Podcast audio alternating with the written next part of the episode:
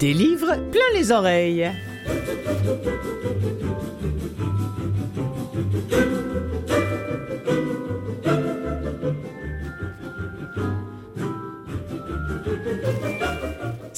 Salut, salut, tout le monde, Clotilde Sey en votre compagnie pour animer une nouvelle fois cette émission qui se consacre au livre audio, autrement dit des livres plein les oreilles, présentés sur le web en balado à Canalem ou encore via votre télévision ou encore via Apple Book qui a la, gentillesse de nous diffuser dans ses podcasts. Alors, euh, on est nombreux à aimer plonger dans la vie de ceux que nous apprécions sans les connaître vraiment, je veux parler bien évidemment de ces artistes, de ceux qui nous font rire, qui nous font pleurer ou qui nous font rêver. On se demande souvent d'où ils viennent, comment et pourquoi ils sont devenus des créateurs, des comédiens, chanteurs, peintres, etc. Eh bien, Michel Forgette fait partie de cette liste de ceux qui nous ont ouvert leurs portes, leurs secrets, leurs douleurs aussi parfois. Et dans le cas de Michel Forgette, que je reçois aujourd'hui, et qui s'est à son tour dévoilé dans le livre Délinquant un jour, artiste toujours, qu'il a lui-même lu, et qui est donc au catalogue de VVLA, autrement dit, Vues et Voix Livre Audio. Je voudrais aussi attirer votre attention sur une nouvelle mouture de La Belle et la Bête, lue par Mathieu Farcy. Ça a été révisé par une classe de cinquième en France. La cinquième, je pense, c'est la secondaire 2, euh, quelque chose du genre.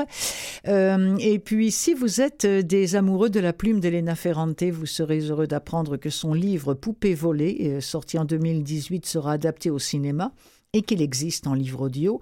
Et puis j'ai pour vous des nouveautés avec extrait bien sûr, celle d'Audiolib qui nous plonge dans l'univers d'Emmanuel Macron euh, avec le traître et le néant, celle de Jean-Baptiste Delamo qui nous présente un suspense, le fils de l'homme, ça c'est chez Gallimard écoutez lire, et puis celui de Lizzie, Gagné n'est pas joué, c'est écrit par Arlan Coben, ce sera un polar bien sûr. Oh oh oh, j'entends quelqu'un siffler.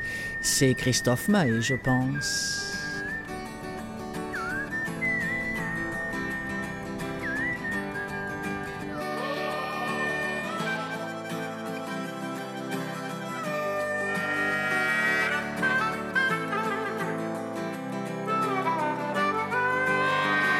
La vie est une scène, je fais mon cinéma. Je dis que tout baigne, même quand ça ne va pas. Il m'arrive même de pleurer dans mes bras dans la nuit pour que personne me voie.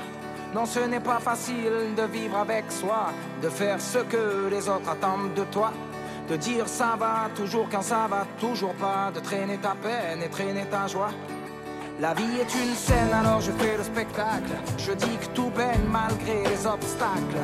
Maman me disait vite pas trop ton sac, petit, ne pas pleurer, c'est faire preuve de tact. Alors on sourit.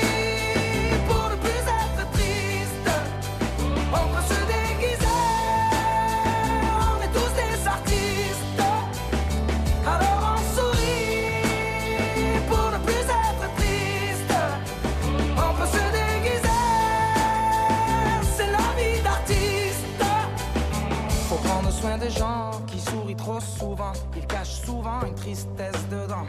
Moi je ferme le rideau comme on ferme les paupières pour que personne ne voit ce qui se cache derrière.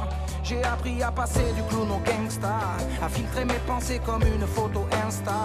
Pourtant maman me disait sois toi-même petit, car tu sais tous les autres sont déjà pris. Alors on sourit.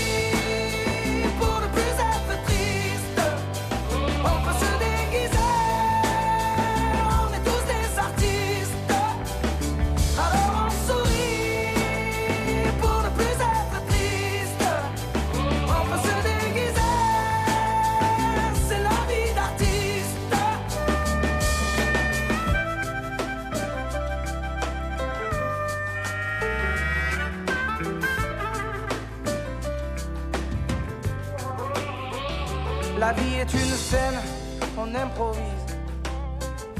On apprend à danser sous la pluie, à maquiller nos vies et on en sourit. Alors on sourit.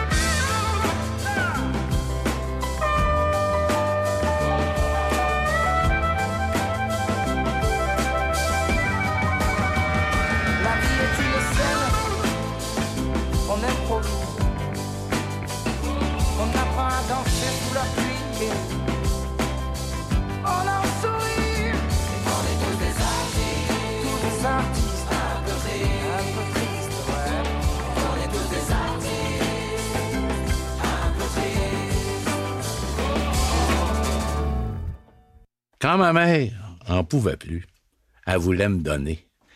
Pas me vendre, me donner. J'étais très dissipé. De nos jours, on me donnerait sans doute du ritalin. Pour m'endormir, ma mère passait la balayeuse car le bruit me calmait. Encore aujourd'hui, j'ai besoin de la radio pour m'endormir. Quand j'étais un peu plus grand, ma mère m'a surnommé mon grand veau. Ça, je l'ai jamais compris. J'ai du mal à décoder ce qu'elle voulait vraiment dire avec ce surnom. Encore aujourd'hui, j'en cherche ailleurs la signification. Peut-être un grand veau qui travaillait comme un bœuf. Mm. Comme ma mère travaillait, c'est ma grand-mère qui prenait soin de nous. Elle était ma figure maternelle, tandis que ma mère faisait figure paternelle, puisqu'elle gagnait notre vie. Elle a souvent dit qu'on était trop pauvres pour être malade, alors on le guérissait tout seul. Même nos chiens allaient jamais chez le vétérinaire. Dès que l'un d'eux mourait, on le remplaçait par un autre. Nos chiens, toujours des Espagnols, se sont appelés Popsé, qu'on prononçait Popsé. Quand ma grand-mère Mamou levait l'index, je vous assure qu'elle savait se faire écouter d'eux et de nous. Comme nos chiens, nous étions bien dressés. L'index de l'autorité l'a renforcé par le respect dû à une grand-mère. Bonjour Michel Forgette. Bonjour. Comment allez-vous? Très, très bien, très bien. Très bien. Bon, alors Michel Forgette, la table est mise avec cet extrait qu'on vient d'entendre, extrait de Ouais. Délinquant un jour, euh, artiste euh, toujours. Euh, euh, je me suis dit, allons-y peut-être avec Michel Forgette, avec des, des thèmes qui sont chers à ce livre-là. Ce qui est formidable avec ce livre, c'est qu'il y a tellement d'anecdotes, ça fourmille de tellement de choses, de sourires, de, de chagrins, de souvenirs, que j'ai pas peur d'en déflorer quelques-uns. Il va en rester beaucoup d'autres à découvrir. oui. Alors, je, je me suis dit peut-être commençons euh, par ce questionnement que, que vous faites vous-même en, en page 46, alors qu'aujourd'hui, on dit toujours qu'il faut à tout prix garder les enfants dans leur milieu à tout prix. Et vous, vous nous dites, oui, mais si son milieu est pourri, on le laisse pourrir avec? Ben. Est-ce que vous considérez que vous... vous- Parce que vous avez l'air quand même très tendre par rapport à votre milieu familial, Michel Forgette. Oui, je ne peux pas en vouloir euh, à ma mère ni à ma grand-mère. Euh, elle se débrouillait avec les moyens du bord de l'époque. Et euh, mais ce que je j'ai la difficulté à comprendre aujourd'hui de la part des gens qui sont là pour aider les jeunes mal pris, c'est que quand on me dit que les laisser dans leur milieu, si le milieu est pourri, sortons-les de là. Mhm, mhm, mhm. Euh, il y, a, il y a beaucoup de solutions, mais moi j'ai profité de celle de Boscoville.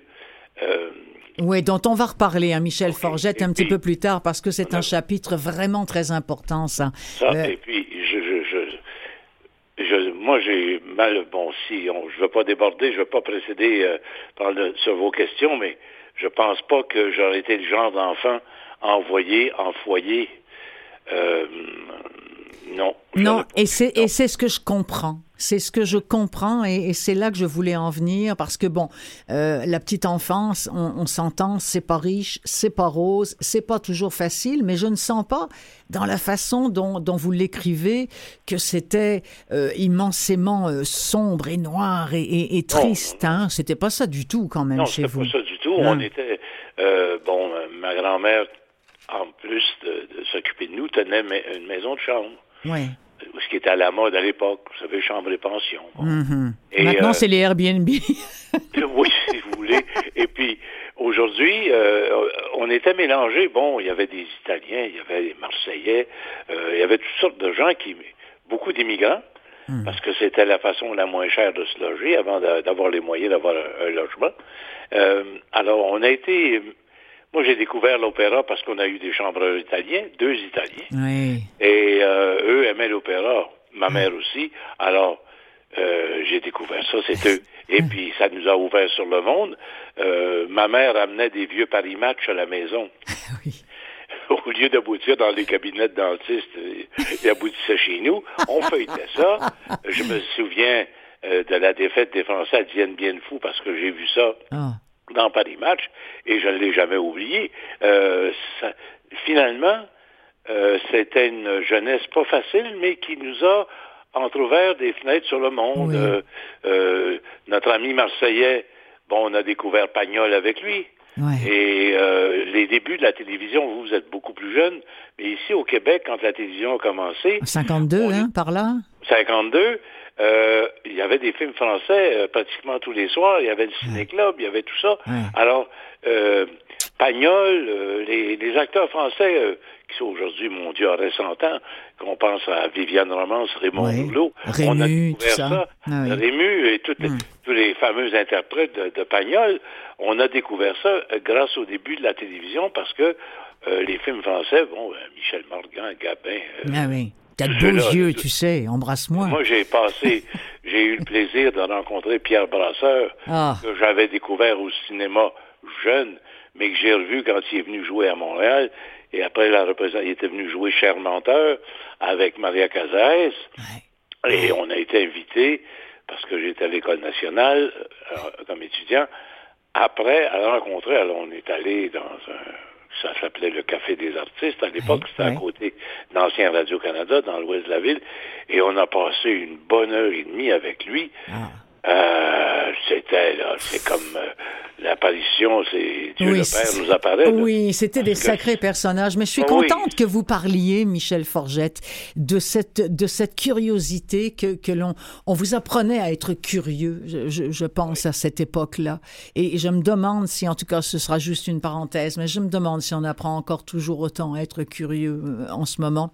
Je referme la parenthèse. Permettez qu'on revienne un petit peu sur vous, euh, Michel Forgette, parce que c'est la même chose lorsque vous parlez de vos délinquances on s'entend que ça reste quand même des, des petits délits. Oui, je veux dire, oh oui. euh, euh, je, je, je ne pense pas que vous étiez un, un, un brigand en puissance. Et pourtant, dites-vous, votre mère a eu peur et c'est pour vous protéger qu'on vous envoie Oui, à. Boscoville, un centre de parce que- réadaptation. Vous savez, l'argent facile, bon, euh, puis on est influencé par les plus vieux, qu'on n'appelait pas des caïds, mais c'est des gens qui avaient de l'influence sur nous. Nous, on, on volait des enjoliveurs de roues, eux volaient les voitures. Alors, quand vous graduez, un petit peu plus vieux, vous Ouais. faites la même chose. Puis ça monte, ça monte, puis Ouais, ouais. vous savez pas où vous allez vous ramasser. D'ailleurs, j'ai eu, j'ai eu, ça j'ai eu un flash cette semaine, j'aurais dû, j'aurais dû faire le livre un peu comme Emmanuel Schmitt a fait pour Hitler, c'est-à-dire le périple qu'on connaît d'Hitler, Oui, on a tous vu, ou enfin lu, ou- oui, et le périple à côté où moi j'aurais pris le chemin de la délinquance puis Mhm, l'expérience oui. puis devenu et à côté le cheminement que j'ai eu.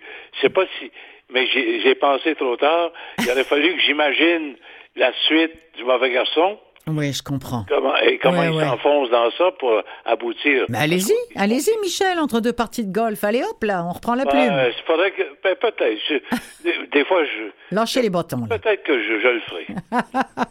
Michel Forgette, je voudrais qu'on écoute un autre extrait.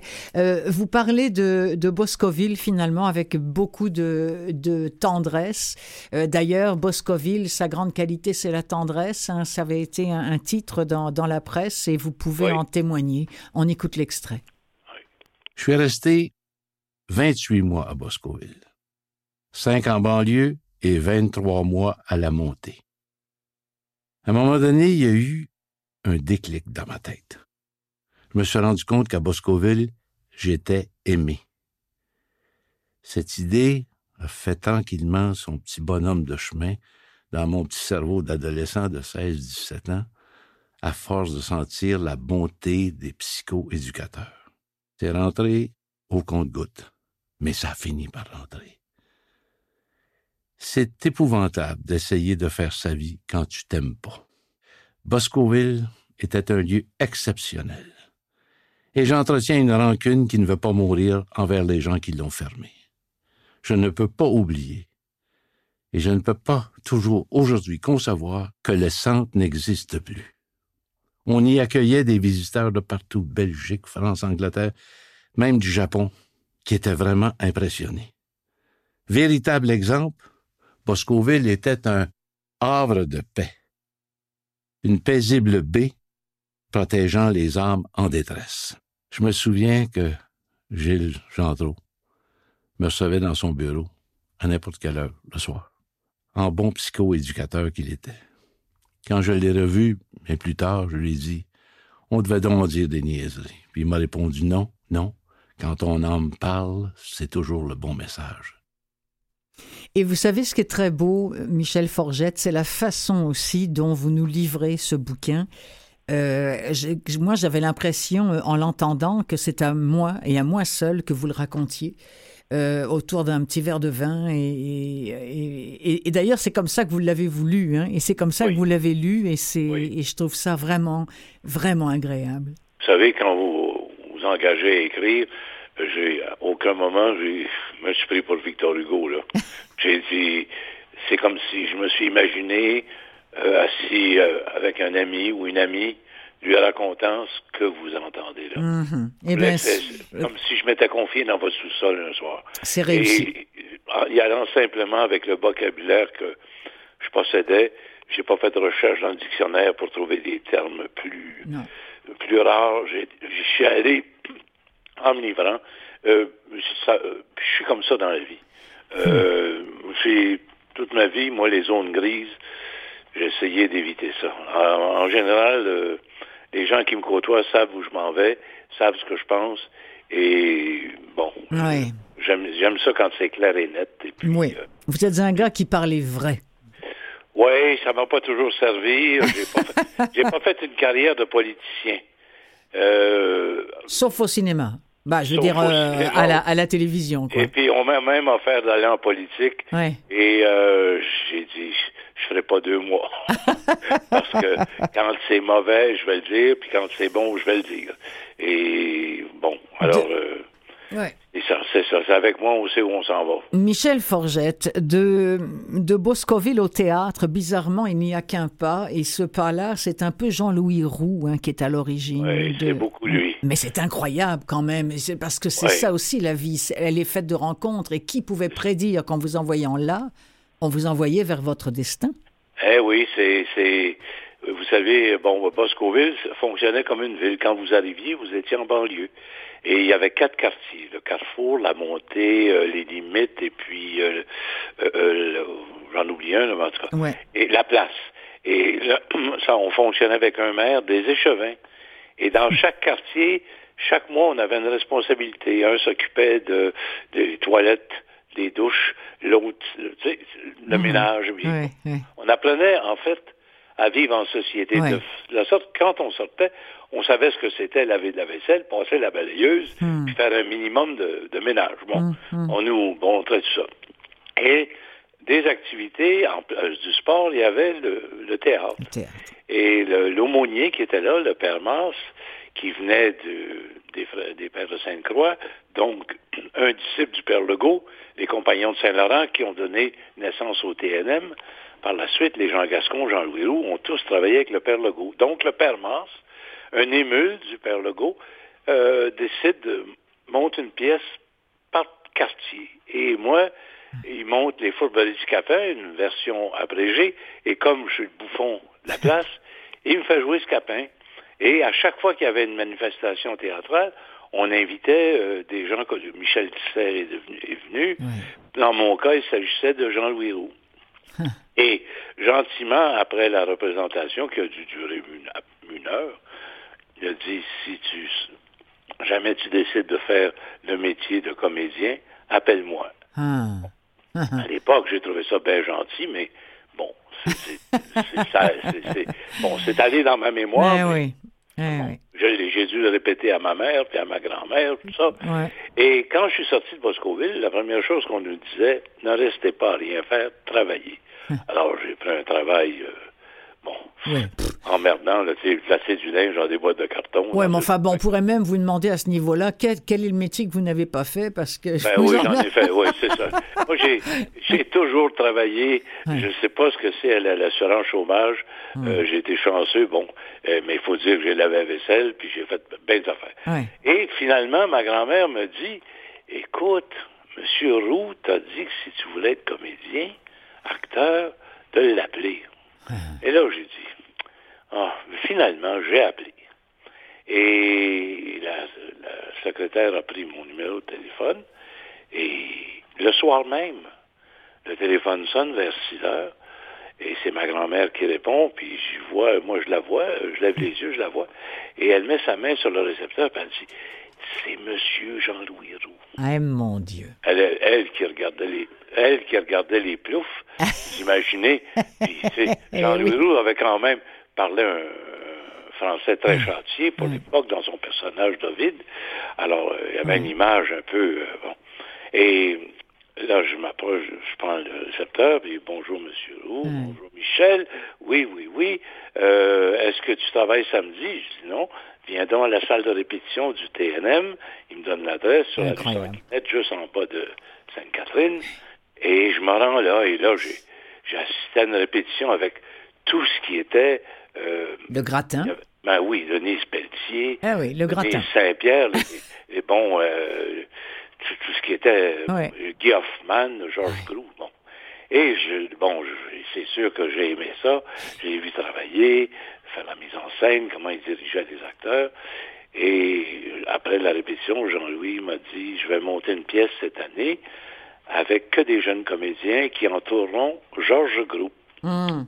Et, c'est comme ça que c'est parti, parce que on pourrait, c'est comme ça que je pourrais vous laisser quasiment me raconter tout votre livre, et je vous écouterai d'ailleurs béatement, sauf que bon, c'est comme la radio, hein, vous savez ce que c'est. Non, c'est ça, mais et là, théâtre, télévision, cinéma, on vous a offert des rôles incroyables de, de juges, de, en tout cas, nommez-les tous. Euh, vous, vous êtes un ardent défenseur, ça, je, je l'ai noté, j'aime beaucoup la façon dont vous en parlez du théâtre d'été. Vous dites 25 ans à détendre, à faire rire le public qui nous le rend bien en étant fidèle au rendez-vous estival, que ce soit au Patriote de Sainte-Agathe ou au Théâtre de Sainte-Adèle, je vous cite l'un. Le rire, dites-vous, est le meilleur sérum de vie, c'est un beau miraculeux, j'en suis un miraculé. C'est super, ben oui. Euh, le, théâtre d'été, donc les, amis, les copains, vous vous citez tous les Mireille Desglin, les Béatrice Picard, avec qui euh, vous avez aimé travailler. Euh, il y a les sans-abri auprès de qui vous vous êtes beaucoup impliqué. Et puis alors, il y a l'affaire des nettoyeurs. On se dit, mais qu'est-ce qu'il est venu faire? On va écouter un extrait juste avant que vous signiez. Chez l'avocat, je me retrouve face à face avec le nouveau propriétaire des nettoyeurs d'Aou, M. Bélanger. Après un conflit avec les franchisés, M. Bélanger avait racheté le fondateur, Serge Daou. Et son avocat, légèrement prétentieux, qui se prend pour une grosse tête. Il est un peu barbant. J'ai des restants de délinquance. Moi, je mets 50 000 au bat, et si la transaction ne se conclut pas, je les perds. Il est tellement baveux qu'au milieu de la transaction, je dis à mon avocat, ferme tout ça, on oublie ça, on s'en va. On est dans le bureau de mon avocat et mes associés potentiels attendaient dans une salle de conférence à côté. Je sors en maudit, je leur dis, on va oublier ça, les 50 000, ils feront ce qu'ils voudront avec, je ne me laisserai pas parler sur ce ton-là. À ce moment-là, la secrétaire de mon avocat vient nous retrouver et nous dit, ils se sont parlé, il y aura un changement de ton, pourriez-vous revenir, s'il vous plaît? De retour dans la salle, je regarde M. Bélanger et je lui dis Lui, en parlant de son avocat, s'il ouvre la bouche, au moindre mot, il n'y a plus de deal. On procède au due diligence, aux vérifications des chiffres, afin de se faire une idée précise de la situation d'une entreprise avant de conclure la transaction.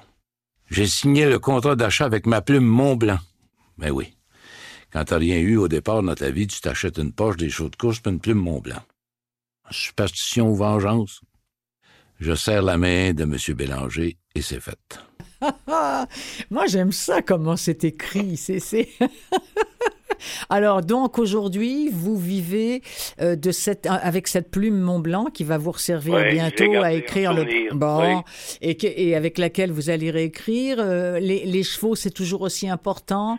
Ben Euh, oui, je regarde. Oui, mais j'en ai plus. J'en ai plus. Bon, vous- mais vous avez Marie près de vous toujours Oui, depuis ça- depuis ça, plus de 40 c'est- ans. Oui, depuis 41 ans. 41 ans. Euh, comme je lui ai dit, elle est entrée au monastère des Forgettes. C'est une forgettienne. C'est une forgette avec qui vous vivez, donc une espèce de pseudo-retraite, Michel Forgette oui, oui, on est oui, euh, consacré euh, euh, au golf, la lecture. Oui. Et, Et- puis, je sais pas grand faire grand chose. tu sais, j'a- j'aimerais peindre, mais j'ai aucun talent. Je travaille pas le bois, j'ai aucun. Alors, je, je me contente de lire beaucoup et euh, on, je, la, je la fais encore rire, ça me rassure. Ben oui, et moi aussi, vous m'avez fait rire et vous me faites rire encore. Bon, je sais que vous vous êtes fait renvoyer de, de la plupart des endroits où vous étiez, sauf du théâtre, j'insiste, ou d'un plateau. Euh, quand, quand je parle de, de renvoi, je parle d'école et tout ça. Ouais. Là, je ne vais pas vous renvoyer, mais le temps que nous avions s'est s'est écoulé, Michel Forgette. Merci encore beaucoup d'avoir euh, écrit euh, de cette plume vraiment... Vraie, oui, honnête, sincère et, et généreuse, euh, ce livre attachant, Délinquant un jour, artiste toujours, qui maintenant se retrouve au catalogue de VVLA, euh, Visez-vous livre audio. Merci de l'avoir lu vous-même. Et puis, ben, euh, bonne retraite. Vous jouez combien au golf?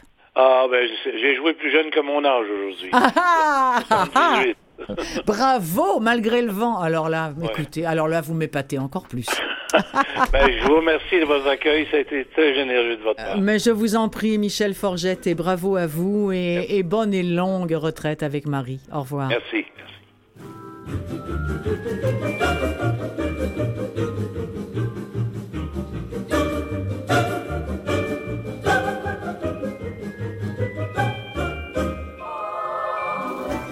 Alors, restez des nôtres à l'émission Des livres plein les oreilles. En deuxième partie, on parle de La Belle et la Bête écrite par des jeunes, euh, également de, nouvelles sorties et de livres qui éventuellement vont naître sur grand écran. C'est le cas de Poupée volée, avec euh, entre autres cette comédienne qu'on adore, Olivia Colman. C'est l'émission Des livres plein les oreilles, animée pour vous par Clotilde Sey à Canal M et sur le web. Restez là.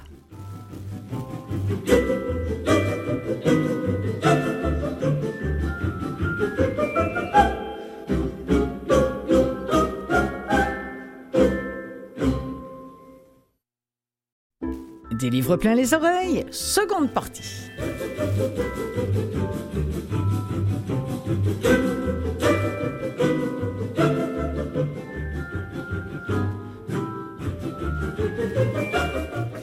Alors, cette émission, toujours consacrée au livre audio, bien sûr, j'ai envie de vous parler d'œuvres rééditées euh, pour la lecture à haute voix, mais pas rééditées par des éditeurs, rééditées par des élèves. Euh, ils ont euh, entre 10 et 12 ans, ils sont français et euh, poussés par Mathieu Farcy, l'un des petits chouchous de notre catalogue AVVLA euh, en France, à Rouen, eh bien, ils ont, ils ont choisi d'apporter quelques, quelques nouveautés dans le texte de La Belle et la Bête. Et ça a été lu tel que corrigé par ces jeunes-là, par Mathieu Farcy pour Audible. Et ça a donné envie à, à Mathieu ben, de faire, c'était la semaine passée, donc c'était à la mi-octobre, je vous dirais, euh, un jour, un livre euh, sur son compte Facebook. Si vous, vous faites Mathieu avec deux T, Farcy, F-A-R-C-Y, vous allez trouver donc pour chaque jour un livre proposé. Euh, ils n'ont pas tous été refaits par des jeunes, mais notamment celui-ci l'a été, La Belle et la Bête. Également en seconde partie de cette émission, euh, vous savez, il arrive souvent que des livres soient adaptés pour le cinéma. Ce sera le cas d'un bouquin d'Elena Ferrante, l'autrice de la trilogie napolitaine bien connue, dont on verra le, le livre Poupée volée euh, bientôt porté à l'écran, au grand écran. En attendant, on peut le lire par les oreilles. Et puis j'aurai pour vous un extrait, bien sûr, tout comme j'aurai des extraits de nouveautés alléchantes en livre audio qui nous viennent de maisons de production francophones disponibles ici via le net, bien sûr.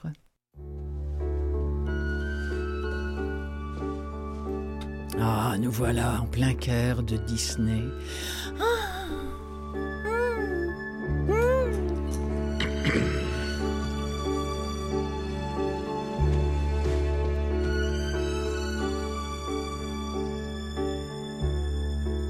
Histoire éternelle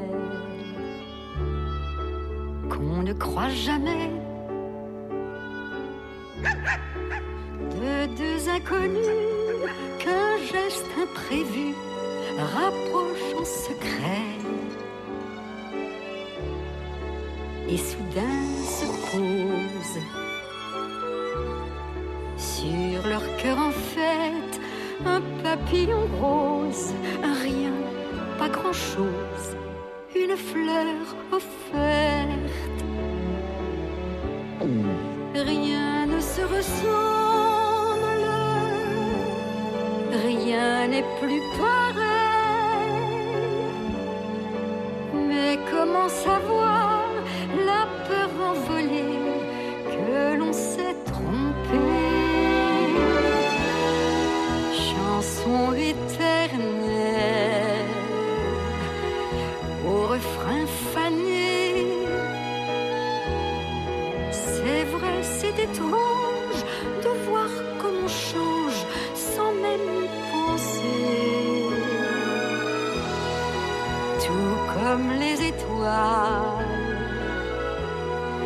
s'éteignent en cachette, l'histoire éternelle touche de son aile la belle et la bête.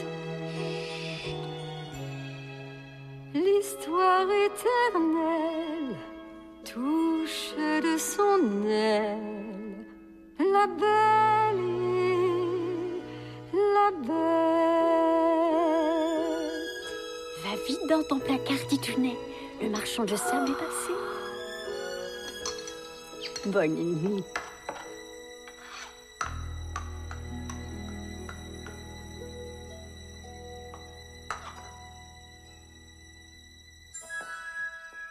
Oh, autre époque quand même.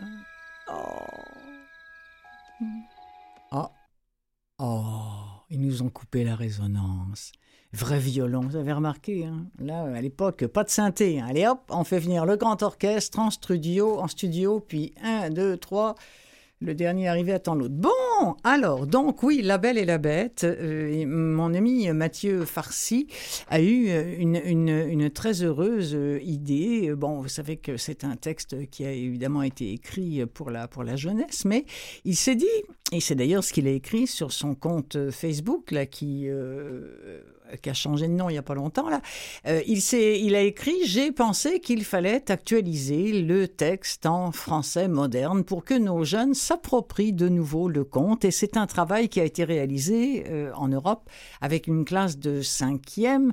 En cinquième, on a à peu près euh, 12 ans, quoi, par là, voyez-vous. Donc, je ne sais pas trop à quoi ça correspond ici, mais euh, parce que je suis toujours mélangée, parce que nous, on, on descend alors qu'ici, on monte. Et après 35 ans, je suis toujours aussi mélangée. Peu importe. Et là, ce qui est intéressant, c'est que les élèves ont aussi donné leur avis sur la direction artistique. Autrement dit, euh, Mathieu leur, a, Farcy leur a dit, OK, qu'est-ce que vous préférez? Un ton plutôt neutre ou alors est-ce que vous préférez que j'interprète chacun des personnages? Alors il leur a fait les deux, comme ça, puis il leur a dit, OK, qu'est-ce que vous voulez? Ils ont dit, oh là là, on interprète les personnages. Et ça a donné ceci. Bon, on se souvient hein, de l'histoire. Au départ, il y a un père, trois filles. Il y en a une qui est plus intelligente que les deux autres, qui sont un peu nunuches. Euh, très très jolie dans le genre, mais un peu nunuche. Tous les contes commencent quasiment comme ça. Et euh, bref, il y a les deux blondes et la brune, comme on dirait maintenant. hein, et on n'aime pas ça, mais c'est comme ça la réalité. C'est comme ça que ça a été présenté. Et puis il y a le père qui, euh, qui fait du commerce, mais à un moment donné, qui est accusé de, de bon, euh, d'avoir fait des choses pas très très catholiques et, et il se ramasse un peu sans le sou et, et puis là, euh, quand il revient, ben, il est tout dépité. Puis là, il va trouver sur son chemin. Ben là, je suis en train de vous raconter l'extrait. Ça n'a pas de bon sens. Écoutons-le. Il y avait un an que cette famille vivait dans la solitude, lorsque le marchand reçut une lettre par laquelle on lui annonçait qu'un vaisseau, sur lequel il avait des marchandises, venait heureusement d'arriver. Cette nouvelle réjouit ces deux aînés qui pensaient qu'à la fin, elles pourraient quitter cette campagne où elles s'ennuyaient tant. Et quand elles virent leur père prêt à partir, elles le prièrent de leur apporter des robes, des châles, des chapeaux et toutes sortes de bagatelles. La belle ne lui demandait rien car elle pensait en elle-même que tout l'argent des marchandises ne suffirait pas pour acheter ce que ses sœurs souhaitaient. Tu ne me demandes pas de t'acheter quelque chose? lui dit son père. Puisque vous avez la gentillesse de penser à moi, lui dit-elle, je vous prie de m'apporter une rose, car il n'en pousse pas ici. Ce n'est pas que la belle se soucia d'une rose, mais elle ne voulait pas condamner par son exemple la conduite de ses sœurs, qui auraient dit que c'était pour se distinguer qu'elle ne demandait rien. Le bonhomme partit. Mais quand il fut arrivé, on lui fit un procès pour ses marchandises. Et après avoir eu beaucoup de peine, il revint aussi pauvre qu'il était auparavant. Il n'avait plus très loin pour arriver à sa maison, et il se réjouissait déjà du plaisir de voir ses enfants. Mais comme il fallait traverser un grand bois avant de retrouver sa maison, il se perdit. Il neigeait horriblement. Le vent était si grand qu'il le jeta deux fois en bas de son cheval, et la nuit étant venue, il pensa qu'il mourrait de faim ou de froid, ou qu'il serait mangé par les loups qu'il entendait hurler autour de lui. Ah, ils ont dû être contents, les gamins, quand ils ont entendu Mathieu Farcy lire cette version euh, remaniée par, euh, par eux-mêmes de La Belle et la Bête. Je vous rappelle que si vous voulez découvrir ce que Mathieu Farcy euh, a lu pour nous, pour vous, autant pour le Québec que pour la France, rendez-vous sur le catalogue de VVLA, Visez-vous livre audio. Il y a plein, plein de livres lus par Mathieu Farcy, dont l'intégrale de La Belle et la dont on vient de parler à l'instant. Poupée volée. Poupée volée, c'est un titre que moi je ne connaissais pas. C'est le titre d'une autrice que par contre euh, je connais aussi bien que vous, Elena Ferrante, sa, sa trilogie napolitaine qui commençait par L'amie prodigieuse a fait un, tabac euh, absolument hallucinant, mais j'ignorais qu'elle avait écrit cette poupée volée. C'est sorti, je pense, en 2006, 2009, euh, par là. Ça a été traduit par Elsa Damien pour Gallimard en 2018. Et ça a été également lu, je pense, dans, dans ces années-là pour Gallimard Écouter lire. Il s'agit d'une jeune femme qui, se, euh, qui, qui va interrompre brutalement ses vacances. Elle est au bord de la mer. Euh, ça, c'est ce qu'on nous dit dans la, dans la description. Elle était absolument subjuguée euh, par une famille, en particulier une jeune femme qui s'appelle Nina et sa fille qui s'appelle Elena. Et quand la petite Elena perd sa poupée, toute la famille se mobilise pour la retrouver et ne pas gâcher ses vacances, jusqu'à même mener des actions inquiétantes, comme par exemple une battue qui est organisée sur la plage. Or, c'est Leda qui a pris la poupée. Mais alors pourquoi ce geste insensé? Pourquoi Leda, qui est celle qui, euh, qui est en vacances à ce moment-là, et qu'on va d'ailleurs entendre euh, dans l'extrait, on va l'entendre, cette euh, Leda qui a volé la poupée, on ignore pourquoi, on va, au moment où elle décide qu'elle a vraiment besoin de, de partir. Mais est-ce que c'est une bonne idée? C'est dans cet état de bien-être inhabituel que, le mois de juin venu, j'eus envie de partir en vacances. Je décidai d'aller à la mer dès que j'en aurais fini avec les examens et les corvées administratives. Je fis des recherches sur Internet, je comparais photos et prix. Finalement, je louai un minuscule appartement, plutôt bon marché, sur la côte ionienne, de la mi-juillet à la fin août. En réalité, je ne réussis à partir que le 24 juillet. Je fis un voyage tranquille. L'auto était principalement chargée des livres qui me serviraient à préparer mes cours pour l'année suivante. C'était une belle journée. Un air torride plein de parfums d'été entrait par les vitres baissées de la voiture. Je me sentis libre et nullement coupable de l'être. Mais à mi-chemin, alors que je prenais de l'essence, je fus tout à coup saisie d'angoisse. Autrefois, j'avais beaucoup aimé la mer, mais depuis quinze ans au moins, prendre le soleil me rendait nerveuse et me fatiguait très vite. À coup sûr, l'appartement serait laid, et la vue ne serait qu'un aperçu de bleu dans le lointain, entre de sordides immeubles. Je ne pourrais pas fermer l'œil à cause de la chaleur et de la musique à plein volume provenant de quelques bars. Je fis le reste du trajet avec un brin de mauvaise humeur et en me disant qu'à la maison j'aurais pu travailler confortablement tout l'été avec l'air conditionné et dans un immeuble silencieux. Et celle qui joue, celle qui parle, c'est-à-dire Leda au cinéma, celle qui, qui jouera ce rôle, c'est Olivia Colman, oui, celle que vous avez peut-être vue dans le rôle de la détective de Broadchurch ou encore dans le rôle de la reine-mère dans The Crown. Bon, donc, euh, ce livre audio, ah oui, lu, ça il me semblait que j'oubliais de vous dire quelque chose, ça a été lu par euh, la voix que vous entendiez, Ivana Coppola, et je vous rappelle que c'est chez Écoutez Lire Gallimard, cela étant dit, euh, c'est eux qui l'ont produit en livre audio, mais ça se retrouve sur plusieurs catalogues, notamment Audible aussi.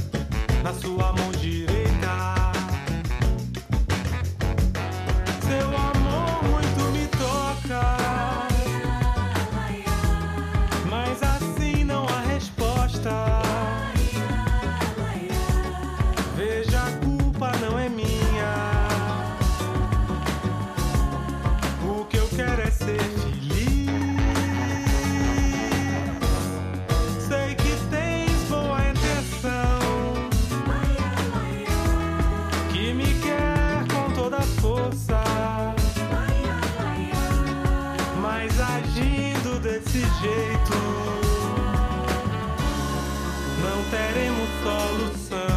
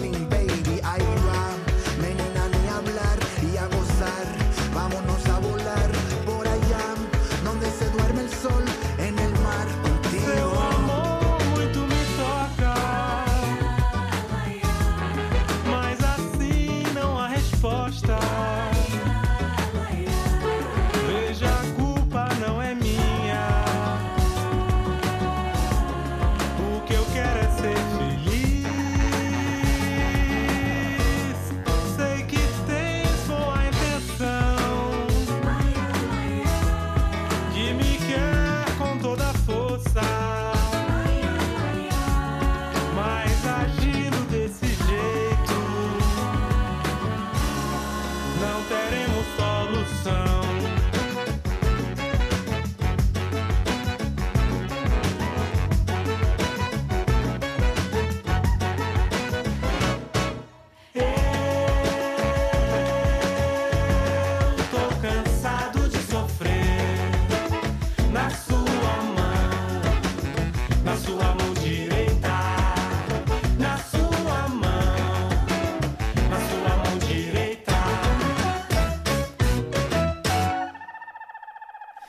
Ça, c'est directement euh, du studio de Montréal, dont j'ignore le nom.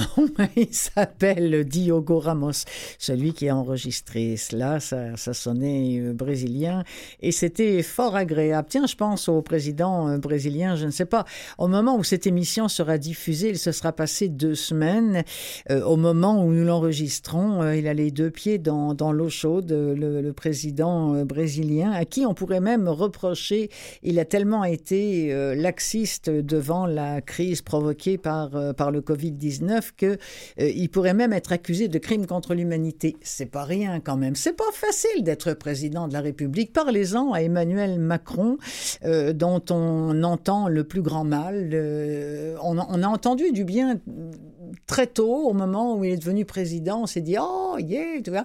Puis finalement, tout le monde fait ouf, ouf, ouf. Surtout, remarquez, euh, les Français là-bas. Nous ici, on peut pas dire qu'on en souffre beaucoup, mais apparemment de l'autre côté, ils sont pas C'est ce qui a donné l'envie à deux auteurs euh, qui s'appellent Gérard Davet et Fabrice Lhomme de se pencher sur le cas Macron. C'était pas la première fois qu'ils faisaient ça, ces, ces deux journalistes-là, journalistes, euh, grands reporters même au journal Le Monde. Il y a dix ans, ils avaient signé Sarko m'a tué, tué ER, et il y a cinq ans, ils avaient signé Un président ne devrait pas dire ça. Alors après Sarko, il était question de François Hollande, et là, cette fois-ci, eh bien, ils ont enquêté Emmanuel Macron. Ils ont reçu plus de 110 témoignages de premier plan de gens qui parlent à visage découvert, parfois crûment, et qui confient même, ils leur ont confié certains documents. Et ils racontent le pouvoir solitaire d'un homme suprêmement habile, dit-on, M. Macron, et perdu de lui-même. Il révèle les dessous de la conquête de l'Élysée, puis l'exercice de la toute-puissance et la vaine quête d'une idéologie, et enfin la trahison qui a enfanté le néant. C'est fort intéressant, même quand on ne s'intéresse pas à la politique. Ce qui est intéressant, c'est de, de constater comment euh, un jeune homme, bon, qui n'est pas particulièrement niaiseux, mais comment peut-il aboutir si jeune euh, dans le bureau de l'Élysée, à la tête d'une nation. Euh, comment peut-il se faire des ennemis, des ennemis et des amis? C'est très très éloquent ce, livre qui s'appelle Le traître et le néant. C'est lu par Philippe Solier, c'est produit par Audiolib en France et en voici un extrait. Tous les mardis, à 17h, Moscovici participe à une réunion d'une heure à l'Élysée avec Hollande, à laquelle le chouchou du président assiste les trois premiers quarts d'heure. Moscovici est frappé, comme tant d'autres, par le charme naturel du personnage. Très vite, toutefois, c'est un autre Macron qu'il voit prendre forme sous ses yeux, un jeune loup aux dents longues, avec un système de pouvoir personnel déjà bien développé, car il avait un certain nombre de technos dont il était proche par génération qui travaillaient dans mon cabinet. Emmanuel tissait sa toile, mais de là en faire un président de la République quatre ans après, c'était juste inimaginable. Les Français ne l'aiment pas, il ne les connaît pas, il ne leur ressemble pas. C'est un personnage séduisant qui vous regarde avec ses grands yeux bleus et vous séduit en tête à tête. Il est charmant, agréable. Mais je ne l'ai jamais trouvé charismatique et je le trouve toujours frêle. Les Français voient un jeune homme brillant, vif. Mais il a un charisme pour élite. C'est le sentiment qu'il va faire la politique qu'ils attendent. Il est enfin l'homme qu'ils ont attendu si longtemps après des présidents de droite conservateurs comme Chirac, hétérodoxes comme Sarkozy. Enfin, voilà l'establishment, le politiquement correct. Le libéralisme a son président. Il est assis à l'Élysée. Il comprend son langage, la technocratie, l'argent mais les Français ne l'aiment pas. Une nouveauté maintenant, bah nouveauté, c'est sorti cet été, mais je n'avais pas eu l'occasion de, vous en parler. Euh, c'est de l'auteur Jean-Baptiste Delamo, Le Fils de l'homme, c'est lu par Mathurin Voltz euh, chez Gallimard Écoutez Lire. Euh, on parle ici d'un homme qui ressurgit dans la vie de sa compagne et de leur jeune fils après ben, plusieurs années d'absence. Un homme qui les entraîne aux Roches, qui est une espèce de vieille maison isolée dans la montagne où lui-même a grandi auprès d'un père qui faisait figure de, de patriarche euh, et dont on disait qu'il était absolument impitoyable. Entouré par une nature sauvage, la mère et le fils voient le père étendre son emprise sur eux et édicter les lois mystérieuses de leur nouvelle existence. Hanté par son passé, rangé par la jalousie, l'homme sombre lentement dans la folie, et bientôt tout retour semble impossible. Euh, Gallimard, euh, chez Gallimard, on nous dit que Mathurin Volz nous emporte avec un talent rare dans ce roman sauvage et ensorcelant qui interroge la filiation de la fureur je pense que la scène que nous allons entendre, c'est le prémisse euh, à l'horreur. C'est la prémisse, d'ailleurs, aurais-je dû dire. Aurais-je dû, dire. Enfin bref, il aurait mieux valu que je le dise, et je ne l'ai pas dit. Alors voici maintenant l'extrait de euh, ce, livre, euh, Le Fils de l'homme, Jean-Baptiste Delamo. Plus tard, ils font halte dans une station-service, et le claquement des portières réveille l'enfant. Passe-moi une cigarette, tu veux? demande la mère. Le père lui désigne le vide-poche et contourne le véhicule. Par la fenêtre arrière, le fils voit son souffle moutonner dans la lumière grésillante d'un néon. Le compteur défile à mesure que la pompe à carburant remplit en bourdonnant le ventre du break.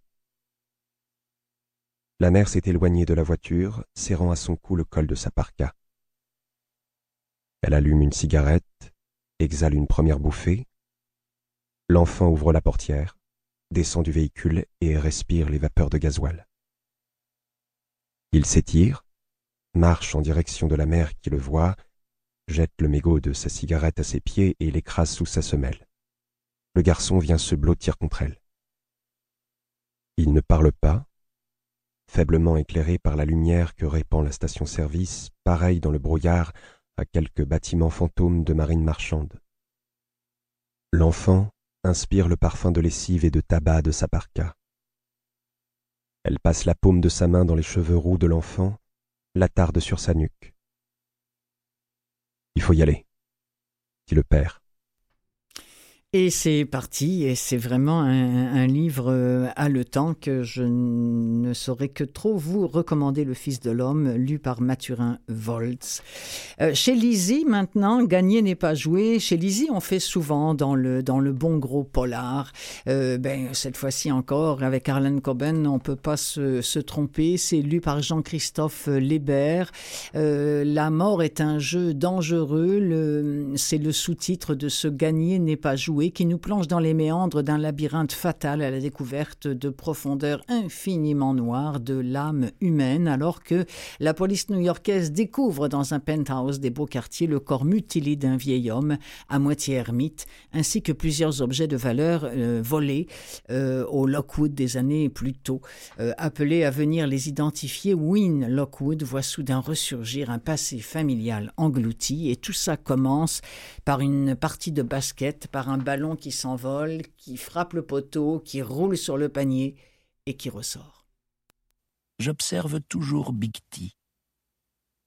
Quand le ballon retombe à terre, un tir définitivement raté, la section des Blue Devils de Duke explose. Du coin de l'œil, je vois les supporters de South s'effondrer. Je n'aime pas trop le mot anéanti, je le trouve bizarre. Mais c'est bien le terme qui convient il s'effondre, anéanti. Certains craquent et s'écroulent en larmes en réalisant l'énormité de la défaite. Mais pas Big T. Le super-héros Marvel cache son beau visage dans ses mains. Swag Daddy me serre dans ses bras. On a gagné, Wayne, crie-t-il. Je l'entends à peine. Le vacarme est assourdissant. Il se penche vers moi. On va fêter ça! Et il se précipite dans la cohue je cherche Teddy Lyons des yeux. Mais il a déjà disparu. Pas pour longtemps. Deux heures plus tard, il se dirige vers moi en roulant des mécaniques. Et voici mon dilemme. J'ai l'intention de le défoncer, comme on dit. Ça c'est certain.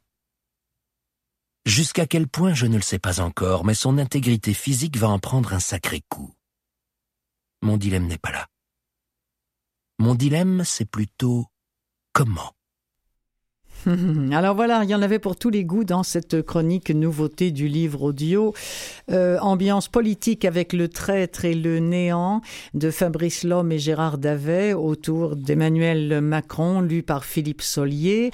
Le fils de l'homme, là on est dans un suspense, euh, un socio-suspense, tiens on va l'appeler comme ça, euh, socio-familial suspense de Jean-Baptiste Delamo, lu par Mathurin Voltz chez Gallimard Écoutez lire, le fils de l'homme donc, et enfin chez Lizzie, bien sanglant, bien saignant, bien juteux comme on les aime, écrit par Arlan Coben, gagné n'est pas joué et lu par Jean-Christophe Lébert.